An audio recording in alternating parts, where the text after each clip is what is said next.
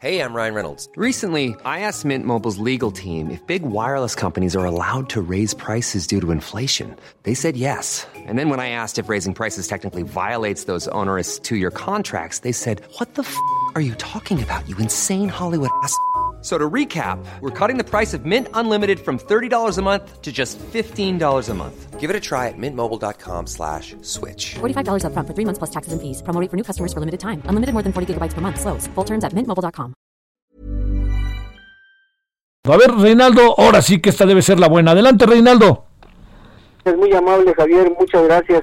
Mira, eh, respecto al planteamiento que, que en un contexto muy amplio, eh, este, pues comentabas, eh, yo quisiera empezar porque hay, hay, hay antecedentes que, que, considero importantes destacar para nuestro país. Eh, en primer lugar, bueno, pues que la convención de la Asamblea de las Naciones Unidas que permitió llegar a un acuerdo para combatir la corrupción se firmó del 9 al 11 de diciembre, entre otras discusiones y, y deliberaciones, este, en Mérida, Yucatán, en el año de 2003, Javier. Esto tenemos, bueno, a mí me parece resaltable y, y digno de, poner sobre la mesa y, y en el contexto de, de, las referencias, porque este, obviamente, pues fue en México. Y, es evidente que, que sí, en México se han hecho muchas cosas, se han firmado muchos acuerdos y, finalmente no se hacen, no hay resultados, ¿no? O sea, tristemente es contraproducente. La razón de destacar que fue en México es precisamente porque a mí en su momento pues me, me, me motiva que, que tengamos un antecedente de que México este tuvo un, un papel relevante en, en, ese proceso, pero tuvo un papel que, que francamente es lamentable porque nunca hubo ni seguimiento ni procesos de continuidad en, en lo que corresponde a las estructuras jurídicas que debieran haberse transformado. Hoy, hoy digo, sin querer dar un salto, pero bueno, es parte de todo esto, quiero hacer este paréntesis, Javier, eh, yo quiero agradecer a todas y a todos quienes en algún momento me han apoyado y me siguen apoyando en este esfuerzo que como ciudadano mexicano este, he asumido como un compromiso por impulsar una reforma constitucional al artículo 115 para hacer realidad nuestro derecho a ser informados y, y, vamos a entrar en mucho detalle en, en esta vaya en esta precisión porque eso significa como consecuencia el empoderamiento de la preventiva participación ciudadana en contra de la corrupción. El otro elemento de, esta reforma que es eh, también significativo es que vamos a poder hacer realidad la transparencia en el origen y destino de los recursos públicos desde los municipios para consolidar la gobernabilidad democrática, porque esto de las luchas contra la corrupción y el actual sistema nacional anticorrupción que obviamente está incompleto, que está disfuncional, este y que obviamente pues hay muchas muchos antecedentes ahí que, que llegaron y llevaron a ese a ese estadio que, que es muy lamentable.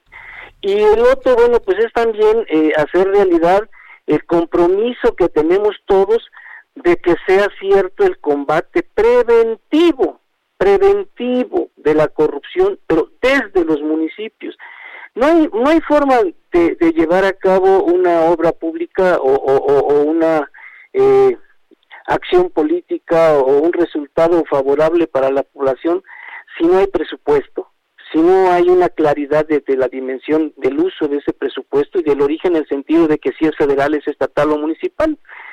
Mira, eh, esto es bien bien interesante porque este contexto internacional de, de, del Día Mundial contra la Corrupción, este, pues obviamente que, que lanzó a, a, a un acuerdo que que no ha resultado ni mucho menos lo que podía haberse hecho ya en los años que han transcurrido desde 2003 a la fecha, ¿no? Y eso significa que, que, que bueno, pues no podemos ni abandonar el barco ni creer que, que esto este pues va a suceder por, por la buena voluntad de los gobernantes. Eso, eso es una vamos, muy respetable de que tengan la mejor voluntad, pero, pero tenemos que ver que sea compatible con las acciones. A ver, veamos, Reinaldo. Esta, e, esta parte a la que haces referencia, que es un, si me permites, a lo mejor para decirlo medio académicamente, un marco conceptual de las cosas, eh, tiene un, un desarrollo, una materialización en, los gobiernos, ¿no? Los gobiernos dicen, bueno, yo voy a luchar contra la corrupción, sé que esto no funciona, etcétera. Y este gobierno colocó, yo creo que es la palabra que más ha utilizado a lo largo de estos dos años y días. Eh, y bueno, también es la palabra que utilizó el presidente durante 18 años en su búsqueda de la presidencia.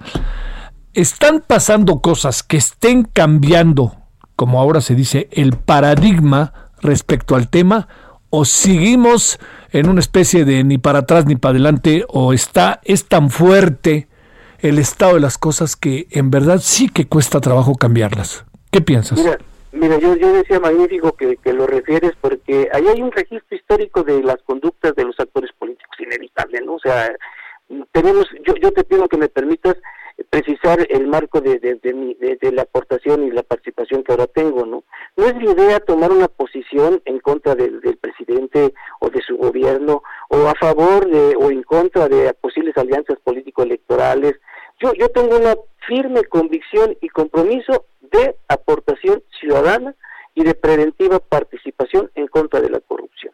Y en este contexto yo puedo afirmar con, con, la certeza de lo que me he ocupado en estudiar, el gobierno del presidente López Obrador no está en, una, en un nivel de lo que representa la expectativa que, que inevitablemente causó la motivación y la convocatoria que tuvo para un voto a favor de su elección. Pero eso no lo condena. O sea, tampoco podemos creer que hay varitas mágicas. O sea, Adam Smith, y perdóname la referencia porque es útil, hace muchos años se estableció que, bueno, eh, existía una compatibilidad de los eh, acomodos de los actores de la producción que podíamos llamar o denominar como una mano invisible que iba a, a derivar en el beneficio de los que estaban este eh, siendo actores en su momento, ya fuera del comercio, ya fuera de la industria, qué sé yo, ¿no? hablando de economía. ¿Y qué pasó? Llevamos más, no sé, de 200 años, 300 años este, eh, eh, en el engaño de, de, la mano invisible. O sea, no es cierto que, que las cosas pueden suceder por el hecho de que alguien lo diga. El compromiso de quien lo dice debe de ser congruente, respaldado y honrado por sus acciones. Yo estoy convencido de que en su momento el presidente ha asumido compromisos con los municipios, que es el contexto de mi, de mi, de, mi aportación. Y también yo te digo, y lo quiero poner sobre la mesa, ¿eh? yo hablé con él el 16 de julio del 2018, cuatro días después o unos días después de que fue eh, reconocido como candidato electo, este presidente electo, perdón, este le entregué en su propia mano una iniciativa de reforma al artículo 115 constitucional en su momento eh, tuvo la atención de decirme me interesa, me gusta y obviamente que yo no puedo decirle, oiga, apúrese, pero sí él, él me ha permitido estar atento a través de el maestro Julio Scherer García, quien amablemente me escuchó brevemente del antecedente y él me derivó con funcionarios de, de, su área de trabajo para continuar. El doctor José Luis Vázquez Alfaro es uno de los con quienes yo he tenido contacto y yo valoro que el compromiso del presidente con los municipios está en, ciernes, está construyéndose, porque evidentemente, bueno, pues él, uno de sus grandes, eh, diría yo, eh, reconocimientos de su propio esfuerzo, o sea, porque es un reconocimiento que él mismo en, otros momentos ha hecho, que él es el único que ha podido recorrer o que se ha comprometido, que ha llegado a recorrer todos los municipios del país. ¿Y eso qué significa? Bueno, pues que él tiene una deuda enorme con los municipios del país. Y, digo, no podemos cancelar que la pandemia nos, nos arrastró a todos, ¿no?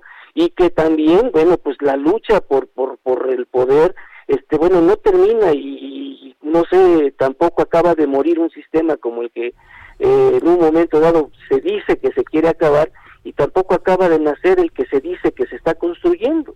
Pero yo creo que es momento, y se lo vaya, quiero decirlo con mucho respeto y con firmeza, dirigiéndome al presidente de la República, que su compromiso con los municipios tiene que ser el camino porque es la parte que derivan en su realización con la sociedad, con la ciudadanía de cada municipio, el compromiso de que sí, la transparencia va a ser una realidad y el combate preventivo de la corrupción tiene que ser desde los municipios. Mira, yo no yo no hace falta ni siquiera Javier porque sé que todos tenemos información suficiente de casos, ejemplos, referencias de familia, de amistad, o sea, no hacen falta porque sobran. Yo creo que eso nos distrae de ver que los municipios, créanme, o sea, les pido que todos estén en, la motivación de hacerlo, ahí hay muchísima información de, lo que no está pasando para bien de la sociedad, de la ciudadanía. Y yo no niego que el presidente tenga logros, pero no son suficientes. O sea, el día de hoy anunció, ayer anunció que iba a ir a Oaxaca a inaugurar caminos que hace la ciudadanía. Sí, pero bueno, e, eso está bien, pero necesitamos avanzar en establecer nuevas reglas del juego y lo que yo propongo como una reforma constitucional le daría mucho cuerpo no no al planteamiento necesariamente del presidente, sino a la necesidad urgente de cambiar las reglas del juego. Javier, ¿me permites que haga algo aquí que quiero que quiero puntualizar? Mira, e, esta parte de mi aportación, Iván el número uno lo decía que íbamos a hacer puntualizaciones ya en el desarrollo de la conversación. Esto de, establecer nuestro derecho a ser informados es, es algo muy muy muy diferente de lo que el artículo 19 de la Declaración Universal de los Derechos Humanos establece de, esto de todo los ciudadanos tiene derecho a solicitar información, el acceso a la información. Entonces, lo que yo planteo es que las autoridades, de acuerdo con el reconocimiento constitucional que implica esta reforma, tengan la obligación de informar a la ciudadanía cuál es el origen y destino de los recursos públicos que habrán de ponerse eh, eh, eh, en uso para el beneficio, bienestar, rescate, subsidiariedad, no sé, según las circunstancias, cada municipio va, han de ser variantes, este, para que la ciudadana también asuma que le puede dar seguimiento si es cierto que hubo habituallamiento de hospitales. Mira, los ejemplos que decía sobran, pero son, son criminales muchos, muchas acciones. Entonces, que la ciudadanía pueda tener esto que yo llamo el, el, el conocimiento, o sea, que la transparencia sea un recurso, una herramienta, un valor, un conocimiento, una práctica que le dé también a la ciudadanía una relación de confianza entre sociedad y gobierno. Obviamente que ahí van los empresarios y van todos, todos quienes quieran que, el bienestar alcance de la mejor forma posible. Y esto es muy importante, Javier, porque estamos viviendo un proceso en el que yo quiero, quiero dejar clara mi, mi, mi visión. Cuando yo planteo la necesidad de establecer el reconocimiento constitucional de nuestro derecho a ser informado, Estoy convencido, Javier, y lo pongo sobre la mesa, con gusto lo platicamos en la oportunidad que me permitas y con quien alguien más le interese. Este, este recurso de una reforma ayudaría a desactivar esta presión creciente que estamos en una olla terrible de, discusión y, desgaste diario entre gobierno y medios de comunicación.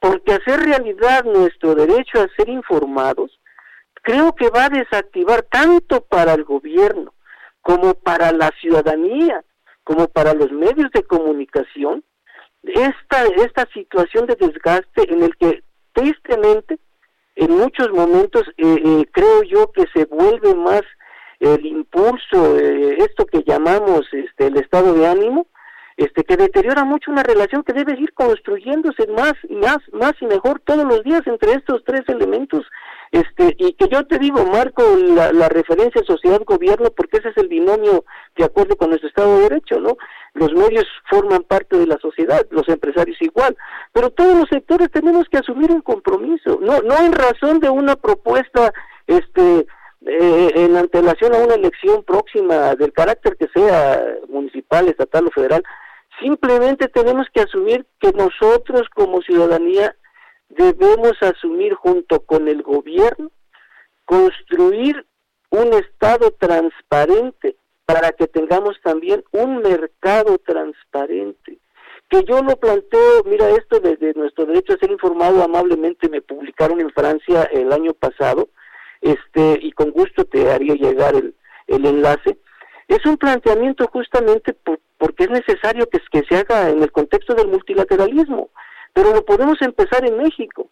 ¿Y por qué en el contexto multilateral? Porque, Javier, hoy en día, de acuerdo con el artículo 28 de la Declaración Universal de los Derechos Humanos, todos ciudadanos tenemos derecho a un orden interno, o que llaman un orden social, y a un orden internacional. Tú bien sabes, como estudioso de todo esto que está pasando, no lo hay. Y se están perdiendo espacios cada vez más porque obviamente un proceso de investigación sobre la corrupción no termina en un sexenio. Lo, sabemos, a veces parece hasta de risa. Mira, ayer hubo un evento en el que participó el auditor superior de la Federación. Y él decía, este el Sistema Nacional de este anticorrupción eh, no no ha dado los resultados este de las expectativas. Pues no podría ser si no está ni siquiera completo. A ver, déjame, déjame, Federico, de, este, Reinaldo, déjame, perdón, Reinaldo, déjame plantearte una cosa. Que, a ver, eh, digamos, yo entiendo toda esta contextualización tan importante. Es, me parece que verdaderamente importante. Tiene que ver el origen, tiene que ver la estrategia, tiene que ver la integración de la sociedad, los actores sociales, etcétera. Pero a ver, déjame plantearte algo, este, para, para cerrar. Tenemos dos minutitos, lamentablemente. A ver, la sociedad la, la sociedad lo que está viendo es eh, una parte de la historia de lo que el presidente eventualmente puede estar haciendo. ¿Por qué? Porque la vida no se alcanza a ver en los municipios, siendo que son el origen. Pero, te planteo, ¿qué podemos nosotros ver cuando viene el caso Lozoya? Y el caso Lozoya se alarga, se alarga y no sabemos bien a bien. Incluso parece marcado por privilegios de quien está simple y sencillamente delatando y que es responsable. ¿Qué podemos ver de que ahora todos dicen yo canto, no? Ya sabes, el señor Sebadúa. Esos asuntos, la hermana, el hermano del presidente, la prima hermana del presidente. A ver, yo entiendo que, que, que, bueno, te caen encima, ¿no? Pero a ver, una reflexión de un minutito, minutito y medio sobre eso, tú que eres un avesado estudioso de estos asuntos, Reinaldo.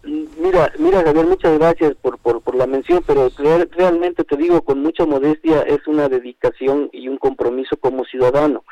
El presidente municipal en turno se llama Andrés Manuel López Obrador y no es un hombre perfecto, ni él, ni sus colaboradoras, ni sus colaboradores. O sea, yo, tú, todos tenemos fallas.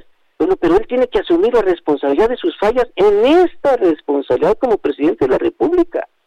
Y, eso es inevitable en su momento, digo, él mismo también a veces se adelanta y trata de explicar lo que en un momento no hace falta que se explique, hace falta que se cumpla la ley. Y ese es el problema, Javier, que mañana vamos a aparecer o van a aparecer otros eventos que se van a significar mediáticamente como los de los Oya, los de Rosario, y cualquier persona, yo créeme, no tengo nada contra nadie, o sea, son menciones mediáticas que están ahí, y igual lo de la prima, y igual lo, lo, de Bartlett, igual lo de la compra de los ventiladores, igual, cada caso tiene una, vertiente, vaya, vergonzante, pues, pero tampoco es posible que dejemos a un lado los municipios. Yo por eso los invito como, como parte de lo que significa eh, la sociedad, la ciudadanía, los integrantes del gobierno, la, la, gente que representa y participa en los medios de comunicación, en sus ámbitos de dueños, de reporteros, ejecutivos, funcionarios que asuman con seriedad que tenemos que cambiar, no pelear a, a, ver quién le gana al presidente, porque pasan los seis años y, no sé si le ganen o no le ganen, pero es un pleito de desgaste. Bueno, de oye. desgaste contra todos, ¿eh? no nomás para un sector. Te prometo, Reinaldo, que regresamos pronto en el tema, pero también te planteo así muy en breve, perdón, este, el presidente a veces no se ayuda. Esa es mi impresión, sin negar esto que dices. Oye, Reinaldo, pues perdón, se nos acaba el tiempo, pero te prometo que regresamos pronto, ¿no? ACAST powers the world's best podcasts. Here's a show that we recommend. The Real Housewives is a guilty pleasure for most, but if you're looking to not feel guilty about that pleasure, tune in to Everything Iconic with me, Danny Pellegrino, where I break down all the messy moments and behind the scenes antics of Bravo's popular franchise. And on Everything Iconic, I also interview celebrity guests like Kelly Ripa, Kiki Palmer, Drew Barrymore, Cameron Diaz, and more about their guilty pleasures, their past work, and so much more. So if you're pop culture obsessed and find yourself watching way too much reality TV like me, tune in to Everything Iconic with Danny Pellegrino wherever you listen to podcasts. ACAST helps creators launch, grow, and monetize their podcasts everywhere. ACAST.com.